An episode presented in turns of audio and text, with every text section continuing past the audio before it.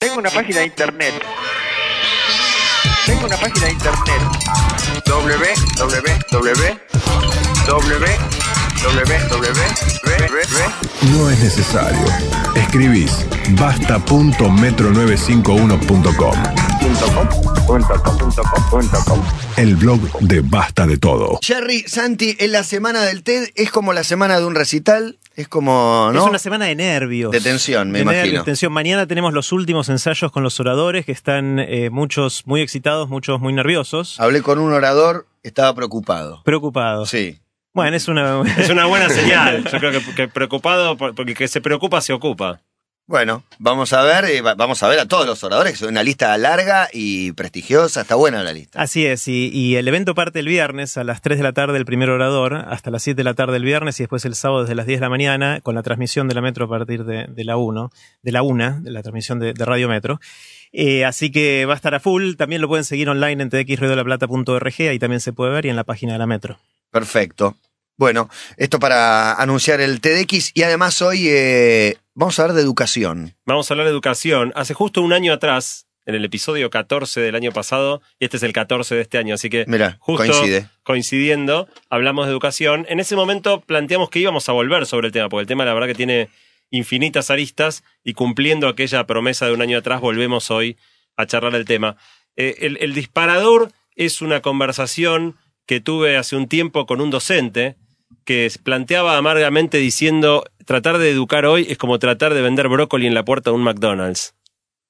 Eh, y planteaba como esta frustración de cómo se hace sumamente difícil hoy en día que, que el producto que la escuela te da compita con el nivel impresionante de estímulo que los chicos reciben cuando están afuera de la escuela. Claro, y de información, ¿no? Que, me- que manejan todo el tiempo. Desordenada, desprolija, no sé, sin ningún programa, pero los chicos la verdad que se informan permanentemente. Permanentemente, si vos pensás de que nosotros éramos chicos, el tipo de cosa que vos podés hacer afuera, la oferta que tenés de contenido en internet, por la tele, por la radio, por todos lados, eh, de, de cuan- de cuando nosotros éramos chicos a hoy ha aumentado por 50 Sí. y la escuela sigue exactamente igual. Muy parecida. Con lo cual, lo que nos vamos a preguntar hoy es cómo podemos mejorar un poco este brócoli, cómo podemos eh, cambiar la educación, repensar la educación para traerla al siglo XXI e incorporar cosas que la vuelvan más interesante para los chicos.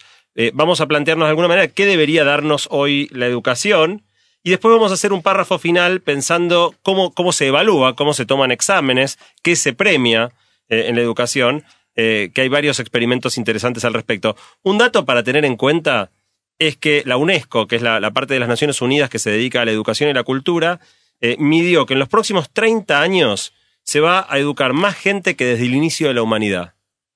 O sea que realmente en los próximos 30 años vamos a formar más gente que en toda la historia de la humanidad junta. Por cantidad de gente. Por por cantidad. Por- sí, por el sí. crecimiento poblacional. Y porque más gente accede a la a la educación. educación También, también, sí, claro. claro.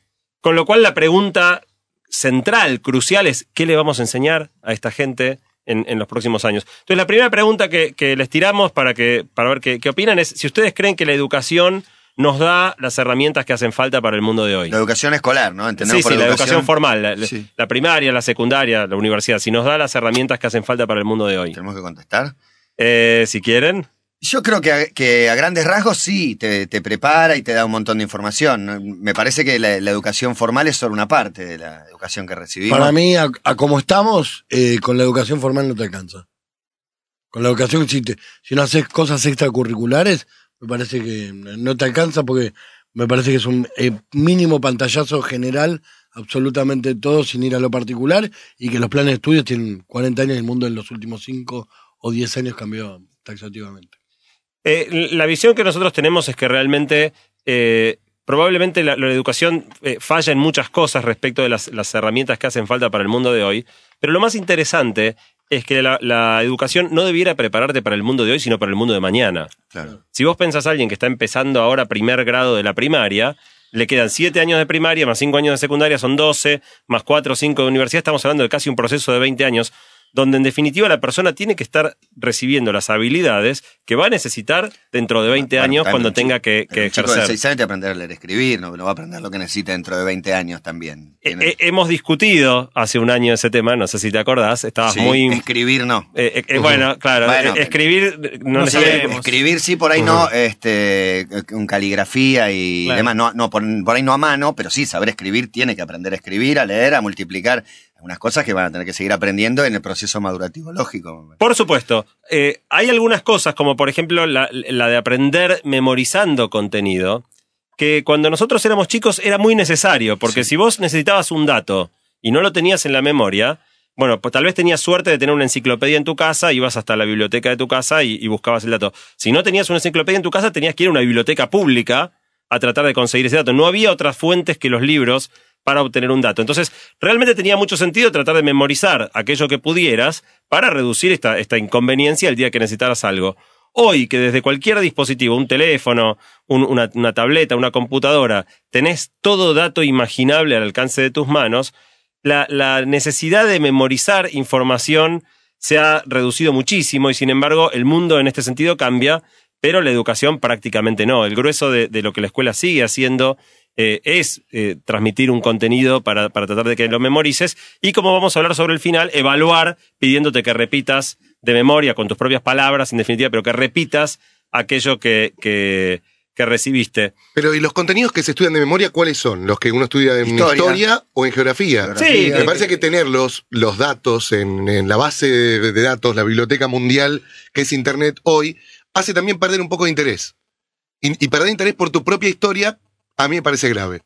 Eh, digamos, yo, yo creo que cambia la manera en la que te relacionás con el conocimiento. Sí. Creo que, que hay, digamos, cada vez más se vuelve imprescindible tener conceptos y no necesariamente datos. Está bien. Eh, entonces, uno, digamos, de la historia, no sé si es importante si tal cosa ocurrió en 1812 o 1813, sí que entiendas que determinadas épocas o determinados procesos. Lo que eso generó, eso cambió el estándar, a partir de ahí este, cambió el tipo de gobierno, pero coincido con Diego, yo cuando estudiaba, por ejemplo, tal vez no sucedió tanto, pero cuando me hacía un resumen o me anotaba algo, no necesitaba leerlo después, porque me quedaba memorizado. Sí. Y, y tenerlo, tenerlo escrito te lleva a la pereza de decir, bueno, está ahí, ya lo sé, y no, Te da la sabe, no seguridad esa. sabe nada. ¿Cuántas veces aprendimos del machete, no? De decir, escribirlo en el machete. Claro.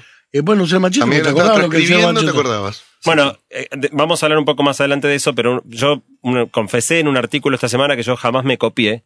Y una de las ¿Sabes que me principales. los huevos? Que no te- Bueno, vos sabés que una de las principales razones es que las pocas veces que me senté a tratar de hacer un machete, por el mero hecho de hacer el machete, te dado que en un papelito chiquito entra poca información, Un tuit. eh, ya está. O sea, en el mero Es hecho de escribirlo aforismo. me aprendí el machete. Claro. Sí, No, el machete servía para una fórmula, algo que no quería memorizar. Claro. hay, hay muchas cosas que son importantes, sobre todo cuando tenemos hijos y tenemos que tomar decisiones respecto a la educación de nuestros hijos. Ahí se vuelve una cuestión bastante crucial. Y me acuerdo cuando con mi esposa hablábamos respecto a la educación de nuestro hijo mayor. Eh, ahora tiene 15 años, pero cuando tenía 7, estaba en segundo grado, él iba a una escuela que era doble turno y tenía inglés a la tarde. Ajá. Porque nosotros creíamos que, eh, que aprenda inglés era re importante. Porque para nosotros fue importante, entonces pensamos que podría ser importante para él también. Sin embargo, nos dimos cuenta que una jornada doble turno era muy intensa para él y que quizás lo que necesitaba era poder disfrutar las tardes y hacer otras cosas y ir a una escuela simple turno. Y el gran debate que tuvimos en ese momento, hace siete años, fue si era lo mejor para su educación el hecho de dejar de hacer inglés tan intensamente. O sea, era una decisión muy crucial, creíamos, para, para su vida. Nos preguntamos, ¿le vamos a estar dando las tardes libres para que pueda volar su imaginación, creatividad? Y de hecho hizo un montón de cosas después, y lo cambiamos, pero iba a perder el inglés. Y nos preguntamos cuán crucial era eso. ¿Y qué pasó con el inglés? ¿Qué pasó con el inglés? Bueno, fíjate que así como el año pasado discutimos eh, si hacía, tenía sentido aprender a escribir con la mano o no, si en Ajá. algún momento se, iba, se anularía la enseñanza de la escritura con la mano. eh, un tema para pensar hoy es que hoy existe, empiezan a aparecer aparatos en los cuales vos hablás en un Te idioma, traduce, te traduce. el aparato entiende y emite tu voz o una voz este, sintetizada, pero que dice en otro idioma lo que, lo que vos querías decir. Si pensamos que los chicos que están empezando hoy primer grado, decíamos, tienen 15, 20 años de, de educación por delante, eh, estos chicos hoy, eh, para aquellos padres que pueden enviarlos a una escuela bilingüe, muchos eligen una escuela donde dediquen toda la tarde o gran parte de la tarde a estudiar inglés. en 20 años, cuando esta tecnología que hoy ya empieza a funcionar, yo probé en el fin de semana, preparando la columna con Jerry, una aplicación en mi teléfono que funciona muy bien. Vos decís una frase en castellano, entiende lo que dijiste y le elegís el idioma y te la dice ¿La en dice estonio. o la escribe? La dice. La dice. Esto hace años que vengo diciendo, ¿cuándo va a llegar esto? Yo Bueno, me de- siento en el tren al lado de un noruego, escribo un mensaje de texto en, de No texto en necesitas español escribirlo, se lo decís. y él lo recibe en noruego en su teléfono. Sí, y señor. estamos De hablando. eso a tener, no sé, un chip en la oreja, chiquitito, que te lo ponen a los seis años. Sí, no, pero ya parece que con que mañana lo vamos a tener todos. Sí, No, señor. Pasar poco. 20 años y no lo tiene Pero ninguno. falta un todavía. poco. ¿Sabes qué me pasó ayer? Yo había perdido una cámara de fotos que la buscaba porque tenía fotos que yo quería de mi viaje del año pasado. Una Pocket. No, no, no es una Pocket. Una cámara digital bastante buena, como de 10 megapíxeles. Pero cuando la tuve en la mano, dije, esto no sirve más. No sirve más porque no es mejor que el teléfono que yo tengo. Absolutamente. La cámara de fotos. Con lo cual, algo que hasta hace tres años era la última que había salido una marca muy importante, hoy esas cámaras me parece que tienden a desaparecer. Y el porque todos los a teléfonos... reemplazar todo. A mí me pasó eso con el GPS del auto. Yo me también. di cuenta, yo lo guardo en una, en una guantera. Me di cuenta que hacía pero meses y meses y meses que no lo sacaba más. en el el teléfono. teléfono. Es el Google Maps. Puso el teléfono, Que tiene claro. la versión, claro, la función de GPS. Y funciona llegar. mucho mejor porque tiene información del tránsito que el aparatito del auto no tiene. Y con una voz mucho más divertida. Eh, si le pones Sí. una voz divertida, puede No, ser no, muy dice, divertida. Tome Freire. Te El, tira pro- como las el problema es el 3G, ¿no? Que es otro tema, tema para charlar otro día. Eh, sí, sí, co- completamente. Ahora, volviendo al tema del inglés, ustedes Sí. piensen que si uno calcula todas las tardes de la escuela primaria y la secundaria, mi hija, por ejemplo, que está en primer año, va a dedicar 8.000 horas de su vida a aprender inglés. Algo que probablemente cuando se reciba de acá a 20 años no va a ser necesario. Sí, Entonces- ¿por tanto decís que no va a ser necesario? No va a ser necesario para, para, para cierto nivel de comunicación, que, se, que- Cierto que nivel. es Para básicamente... una conferencia de laburo puede ser, pero vos llegaste a la estación de Bondi de Wisconsin o de, o de aviones y te, te acercás al demostrador, no sé si vos Y le vas a decir al aparatito. Please do two tickets to the Central Station. Listo, ¿entiende? Suficiente. Completamente. Entonces, la- la- digo, hace, hace un, un- un tiempito escribí un artículo en, en mi blog que está para los que quieran ver en, en- en la- en los links de hoy en core.to barra aprender, donde la pregunta era esta, ¿valdrá la pena que nuestros hijos hoy en día estudien inglés? Eh, y es interesante lo que pasó, porque hubo una gran discusión en los comentarios de- del artículo, eh, y todo el mundo rápidamente dice sí, Sí. tiene sentido. Y dan dos argumentos principales. El primero es que estudiar idiomas favorece a, a nuestro cerebro, le hace bien al cerebro, a la plasticidad cerebral, como se le dice, el estudiar idiomas. La segunda es que estudiar un idioma no es solo saber comunicarse, sino también con- conectarse con una otra cultura y, y conocer más eh, lugares diferentes. Y, y, digamos, lo que para mí resultaba claro viendo la discusión es que esta respuesta tan ra- para mí no es obvio que no, no estoy listo para decir, No, no, saco no. a mi hija del colegio eh, si, si puedo pagar un colegio bilingüe. Pero, pero sí me parece que es una pregunta que, tiene que estar arriba de la mesa, que no puede que, seguir- merece ser que- debatida, no contestada con un no rotundo, indignación, golpe en la mesa a otro tema. completamente. Eh, y, y como ese es un, un pequeño ejemplo de cómo nos cuesta enormemente replantearnos cuál es el momento de cambiar los contenidos que, que le damos a nuestros chicos en la escuela. Hay como una inercia educativa que viene de años y años. Lo charlábamos en la columna hace un año, todas las barreras que hay para que la escuela cambie. Y, bueno, parte de lo que queremos hacer en, la columna de hoy es charlar lo que varias personas han ido pensando y proponiendo para mejorar la experiencia educativa y traerla al siglo XXI. Perdón, hay también otra manera de enseñar ahora, por ejemplo, idiomas. Estaba viendo un documental hace poco de el estímulo temprano con eh, distintas, de distintos lenguajes y distintos idiomas, y se les muestran a bebés de meses o un año algunas figuritas, los van llevando, les van asociando sonidos a esas figuras que ven, y así aprenden el idioma antes de los tres años. Por Bueno, ejemplo. Co- completamente, más allá de que también hay tecnologías mucho mejores en, en la forma, o sea, acá hay, acá hay dos temas, ¿no? Uno sería cómo traer al siglo XXI los contenidos que la educación da, otro es cómo traer al siglo XXI la forma en la que se educa. Hoy, porque el tema es infinitamente amplio y no podemos cubrirlo todo, nos vamos a enfocar en la primera de esas cosas, que es qué cambios se pueden dar, hacer a, los contenidos que la educación da hoy en día para de alguna manera eh, ayornarlos. Y una, y una cosita, perdóname, mientras tanto. eh, también el hecho de aportar tantas soluciones, digo, tantas soluciones fáciles de, bueno, total el idioma lo vas a hacer con el celular, después las cuentas las hacemos con la calculadora, la después de dependencia escribir. que tenemos de todo y te genera una dependencia a todo que después no terminás, me parece. Yo te digo, Ah. copiame dos carillas ahora, letra cursiva, te pegas un tiro. No, pero de, to- de todas maneras, a mí me parece que, va, qué sé yo, que, que es innegable que está bueno saber idioma. Yo me siento, conozco una chica en un bar, me siento a charlar, eh, estoy con el teléfono, sí, de- sí, diciendo, che, ¿y cómo te llamas? What's your name? Vos decís que te- Hoy- así. hoy todavía va a haber no- otro eh, no sistema es muy y va a ser romántico, natural. ¿eh? Me, me- me parece, me parece que la clave para pensar esto es... Puedo estar con el teléfono, con Vale- todos los seres humanos va- que estoy, vale, le vale hablo al ocho- teléfono y vale se lo 8.000 paso. horas de tu tiempo la situación es, o sea, son 8.000 horas que le metes al tema, ¿no? O sea, digo, en abstracto, yo me Pero sí, pregunto, ¿qué me- un cuarto de tu vida. Si, qué si sé fuera yo, automático, Si lo pensás así, en horas vida, creo que nada valdría la pena. Me tomé 300 mil litros de gaseosa, ¿vale la pena? No. ¿Qué sé yo? Pero la verdad que me- mientras lo hice, sí, valía la pena. ¿Qué sé yo? el- el- para mí la clave es, es para tomar esta decisión es poner en perspectiva cuáles son las cosas que dejamos de hacer o que podríamos estar haciendo en esas, ocho- en esas eh, 8.000 horas. Vamos a charlar básicamente de tres. Una tiene que ver con promover eh, el arte y la creatividad. Otra tiene que ver con eh, promover el pensamiento crítico y el espíritu científico. Eh, perdón, y la, y la Perdón que hice lío. Porque el Barcelona avanza y ahora recibe. Eh, 4 perdón, y ah, no, la tercera tiene que ver con aprender programación. Así que ahora vamos a avanzar en eso. Pero antes de meternos en esos temas, la idea, ustedes saben que hicimos una encuesta a Sí. los oyentes, preguntándoles acerca de qué materias les habían gustado y no les habían gustado en el secundario y qué, eh, cuáles les habían resultado útiles. Así que vamos a compartir un poquito cuáles son las materias más Dale. amadas y más odiadas por la gente.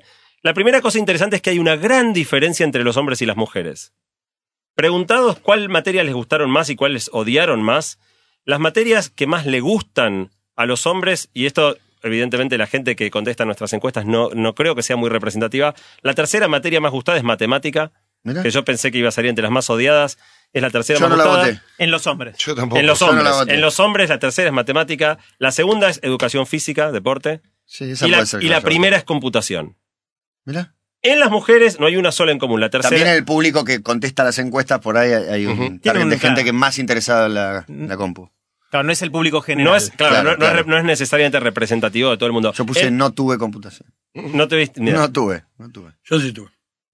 La tercera de las mujeres que más les gusta es inglés, la segunda es lengua y la primera es arte. O sea, nada en común entre lo más gustado por los hombres y las mujeres. Y es interesante porque cuando uno va a cuáles son las materias más odiadas, a las mujeres lengua es de la que más le gusta, a los hombres es la tercera más odiada. Mirá, yo la voté como de las tres que más me gustan. La segunda más odiada es contabilidad o economía y la materia más odiada por los hombres es educación cívica. Mira, y ahora tengo esta serio? pregunta, vos, Matías, porque digo, Sí. yo no contesté la encuesta, pero el- lo que pensás ahora respecto a las que más te gustan y las más odiadas, ¿era lo mismo que pensabas cuando estabas en el secundario? ¿O algo te cambió? La- lamentablemente en época del secundario me, me tomaba todas con, con igual desprecio. Yo también, verdad. por eso te pregunto. Pero, pero es verdad que me despertaba un poco más de interés las que terminé eligiendo, que eran historia, geografía y, y lengua, literatura. Ciencia, lo que. Un poco, sí, de hecho en, en años que me fue muy mal, por ahí alguna de esas aprobé. Aun- Aunque no me haya ido bien, me interesaba más, por lo menos. ¿Qué sé yo? Bueno, y para terminar, eh, eh, en, en el tema de las más gustadas y más odiadas, para, para las mujeres, eh, las más odiadas, en tercer lugar, educación física, que a los hombres les gusta mucho. Sí. En segundo lugar, físico-química. El señor físico acá, Jerry Garbulski, eh, lamentará que a las, a las chicas no les gustan la- los físico-químicos. Eh, y finalmente, la más odiada por las mujeres es contabilidad Las y chicas, las economía. chicas siempre me decían que les gustaba mi físico. Se No, no, no, que tenían química con vos, te decía. Ah, es- eso, eso. que tenían química con un físico. Y bueno, la más odiada es conta- contabilidad y economía para las mujeres. Cuando vamos a ver eh, qué, qué les resultó útil o inútil de la educación, ahí ya no hay tanta diferencia. Las más útiles, tanto en hombres como en mujeres, eh, inglés y matemática. La gente opina que la matemática es útil, cosa que me sorprendió gratamente.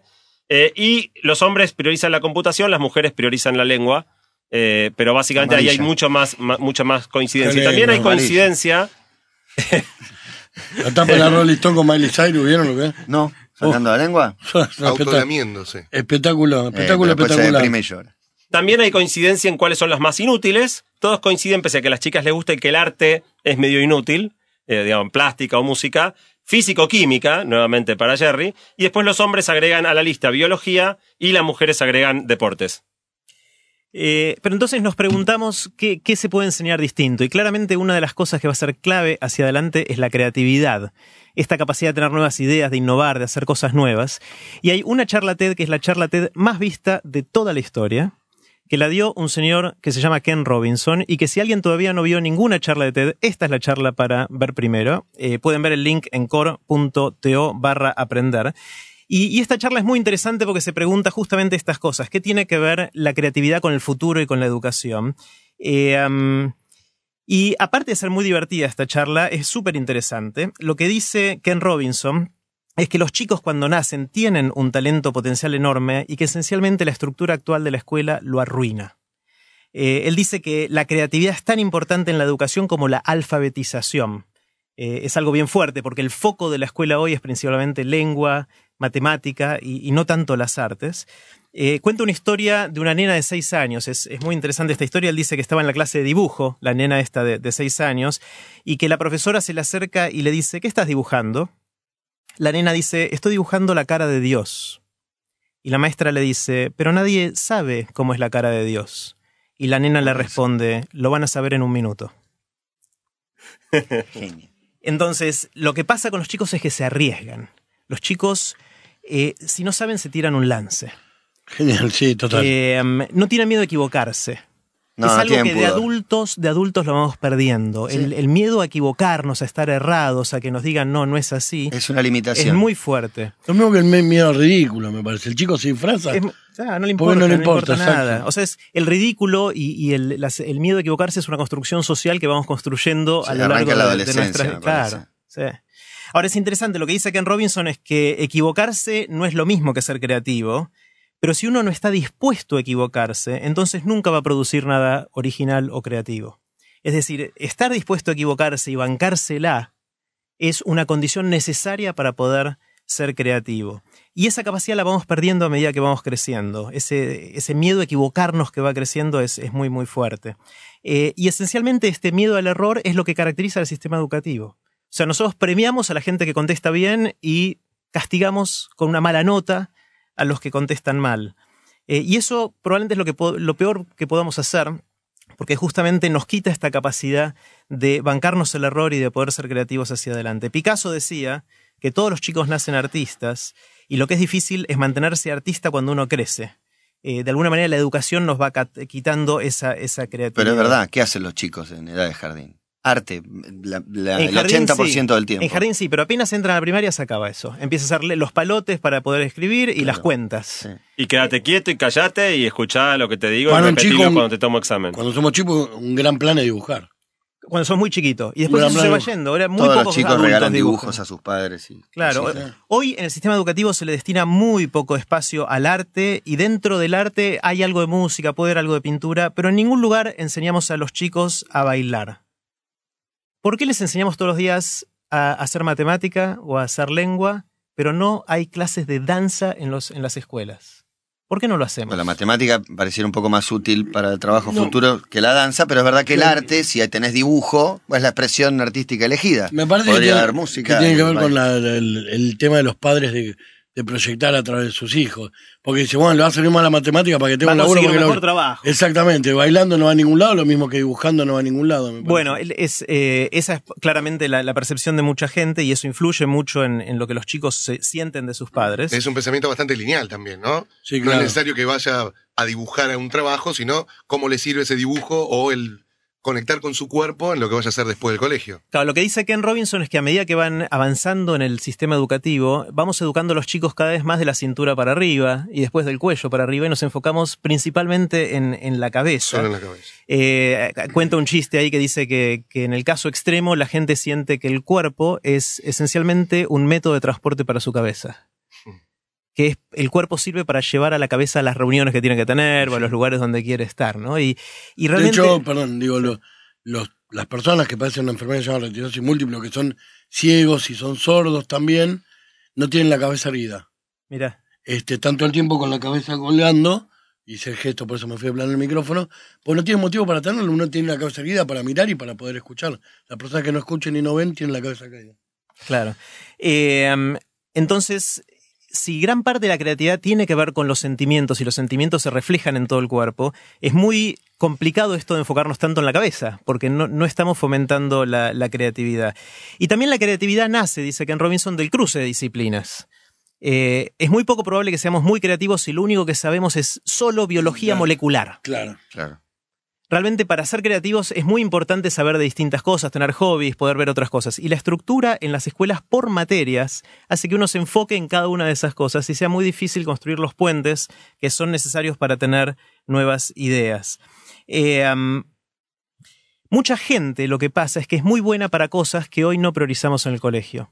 Si alguien es muy bueno para el arte, en el colegio se va a sentir muy frustrado, porque le van a exigir que sea bueno en otras cosas que quizás no le gustan, y quizás por más que se esfuerce mucho no va a ser muy bueno con eso. Y si lo que le gusta es el arte, por ejemplo, o, la- o los deportes o lo que fuera, es quizás más útil para sus padres que lo van a presionar, que le dejen dedicarse a eso porque va a ser más exitoso, definamos como definamos éxito, Claro. haciendo Existe- lo que realmente le gusta, ¿no? Me parece también que tiene que ver con, el, con los modelos de estudio que tenemos. Si a vos te gusta el arte, no sé, si estás viendo en, en- en historia del arte, no sé, o en dibujo, estás viendo Renacimiento, en historia estás viendo otro momento totalmente distinto. Estaría bueno que si ves, en, si ves Renacimiento, la historia, entonces eh, se- sea temporal lo que estés viendo de historia. Con lo cual, si tanto no te gusta la historia, pero te gusta el Renacimiento del lado del arte, tal vez comprendas un poco mejor la historia y te sea más fácil. Totalmente. Es- esos puentes son críticos para, para poder eh, ser creativo. Cuenta que Robinson también la historia de, una chica en, en la década de 1930 eh, que tenía problemas en el colegio, tenía problemas de conducta y la madre decide hacer una consulta con un médico especialista en estas cosas. La madre la lleva a la chica al médico y le cuenta al médico todos los problemas que tiene de conducta en el colegio, hasta que después de escuchar mucho, el médico le dice a la chica, a la nena, mira, eh, ya hablamos mucho con tu madre, ahora nece- necesito hablar a solas con ella, ¿por qué no te quedas un segundo en mi oficina, en mi consultorio, yo salgo con tu madre y enseguida volvemos? En el momento de salir, el médico a esta chica que en ese momento tenía ocho años más o menos, prende la radio y deja que suene la música, y cuando se va cierra la puerta y le dice a la madre, espiemos lo que ahora hace tu hija. En el momento en que cierra la puerta, la hija se paró y se puso a bailar. Y el médico le dijo a su a la madre de la chica, su hija no está enferma, su hija es una bailarina. Y le aconsejó que la cambie de colegio y la ponga en una escuela de danzas. Y lo que cuenta esta chica, ahora grande, es que cuando llegó ahí encontró gente como ella que para pensar necesitaba moverse. Que para sentir necesitaba moverse. Que si la ataban a una silla no podía ni siquiera pensar. Es como esa gente que no puede hablar por teléfono sin mover las manos, por ejemplo, que le para la mano y se calla, pues siente que le tapaste la boca de alguna manera. La gente que siente que tiene que moverse para pensar es distinta y en los colegios donde tiene que estar detrás del pupitre es muy difícil para ellos eh, trabajar. Y, y esa gente hoy, eh, en general la calificamos como gente que tiene síndrome de atención o déficit de atención. En mucho- Estados Unidos las medican. En, en Estados Unidos hay muchos chicos medicados, bien, muchísimos ¿eh? chicos medicados, Acá y acá también, cada vez acá más. Sí. Y lo que dice Ken Robinson, que esta chica lo hubiese medicado. Esta chica se llama Julianne Lynn, terminó siendo una coreógrafa súper famosa, fue la que hizo las coreografías de Cats, del Fantasma de la Ópera, se hizo multimillonaria haciendo esto y fue súper exitosa como artista a lo largo de su vida. Probablemente en su momento hubiese, o si, no, si su madre no iba a ver a este doctor, iba a terminar medicada y diciéndole quédate tranquila, nena. Qué debate, aquí estamos eh, con debate Forchi, discutiendo porque eh, estamos cuestionando a la educación. Y cuestionar, en el más puro sentido de la palabra, es preguntar, hacer preguntas. Las preguntas incomodan, mueven estructuras, seguimos escuchando. Bueno, la segunda cosa que podríamos poner, si, si desocupáramos algo del tiempo que se gasta hoy, por ejemplo, en enseñar idiomas o en otras cosas, es desarrollar el pensamiento crítico, el pensamiento científico.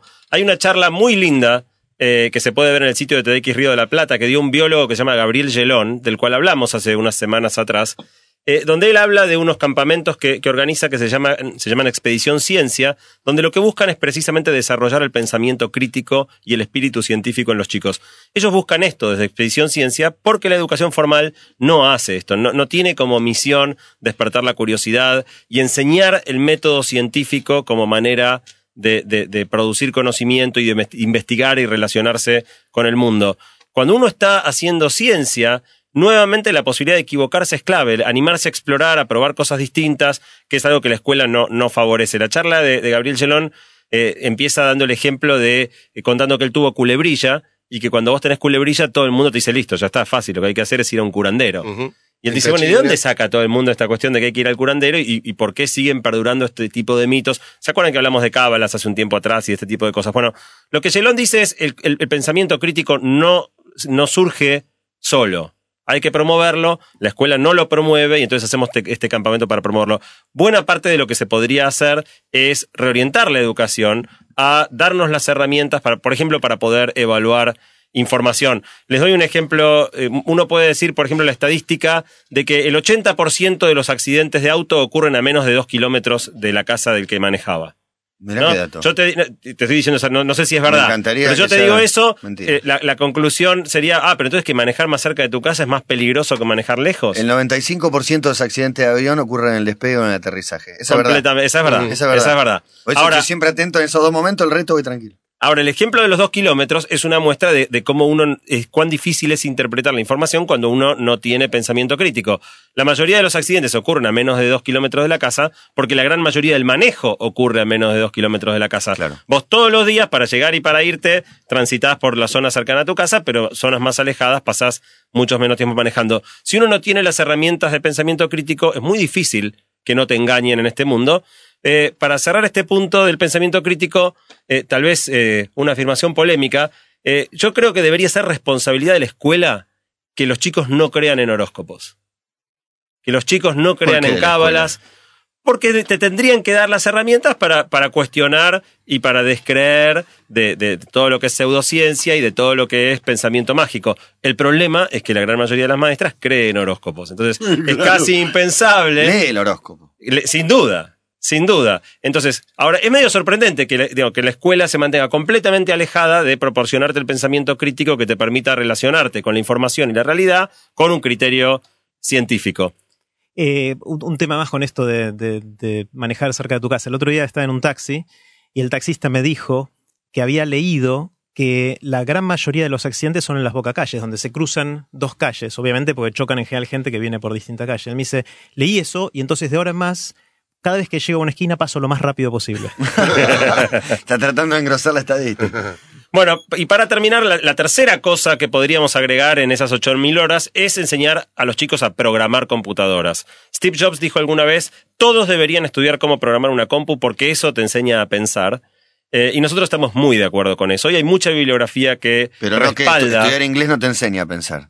Estar in- no, estudiar inglés, digo, te- te- todo te da herramientas conceptuales. Ahora, yo, por experiencia personal y porque hay mucha bibliografía al respecto, yo creo que nada enseña a pensar tan bien como aprender a programar una computadora. Programar te desarrolla la capacidad de abstracción y de modelar un problema, te desarrolla la capacidad de dividir un problema grande en varios problemas chiquitos e ir resolviendo problemas más chicos y manejables. Te enseña a generalizar, a resolver una clase de problema en vez de un problema en particular. Es una herramienta poderosísima.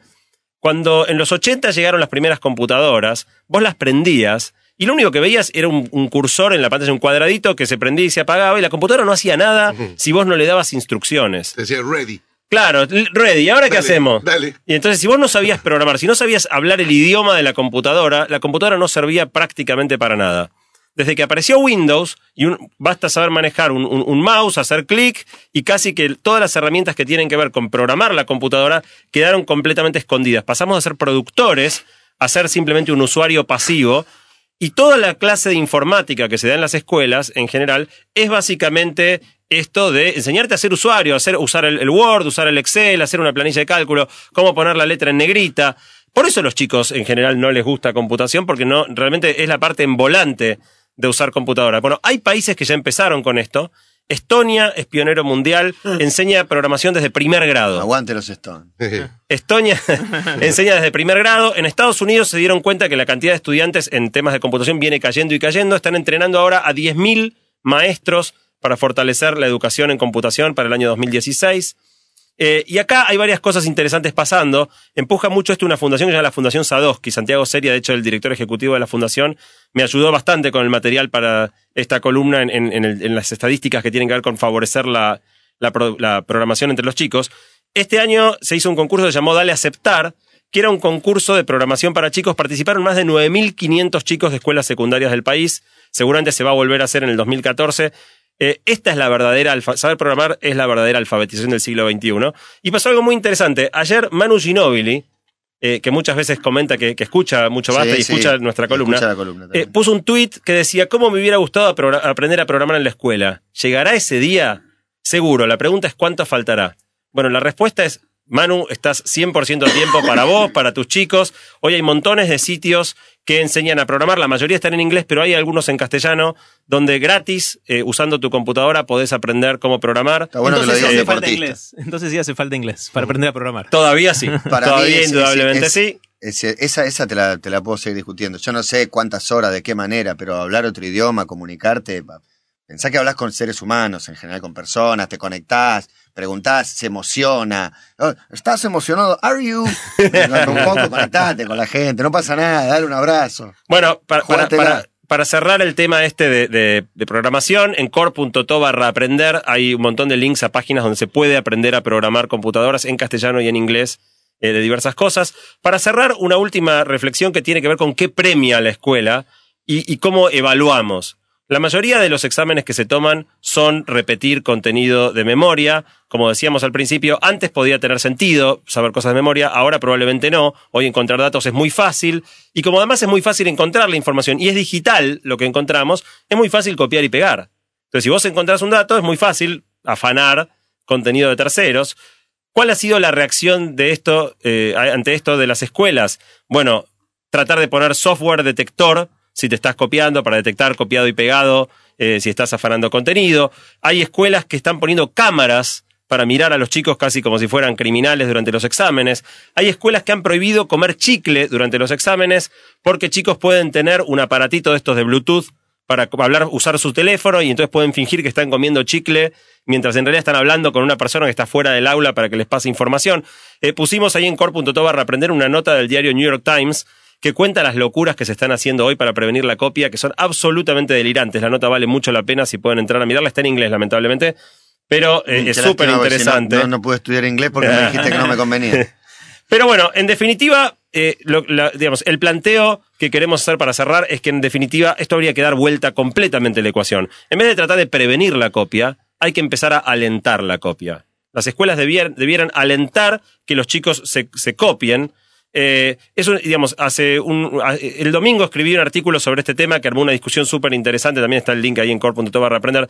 Lo interesante es que hoy en día la escuela no debiera darnos saber, sino habilidades. No debiéramos sa- sa- salir sabiendo, sino sabiendo hacer. Eso estoy de acuerdo. Y Que hoy- herramientas más que conocimiento está bien. Porque los datos están. Entonces, hoy las Práctica. habilidades más necesarias son ser capaz de encontrar información relevante, ser capaz de validar la credibilidad de la información que estás encontrando. Sí, pues si es un chantún, en superflua. internet está, no solo superflua, hay información engañosa, hay información equivocada. Entonces, ser capaz de encontrar información, ser capaz de validar la fuente y ser capaz de estructurar múltiples fuentes, lo que mucha gente ha dicho, en un único discurso original y coherente.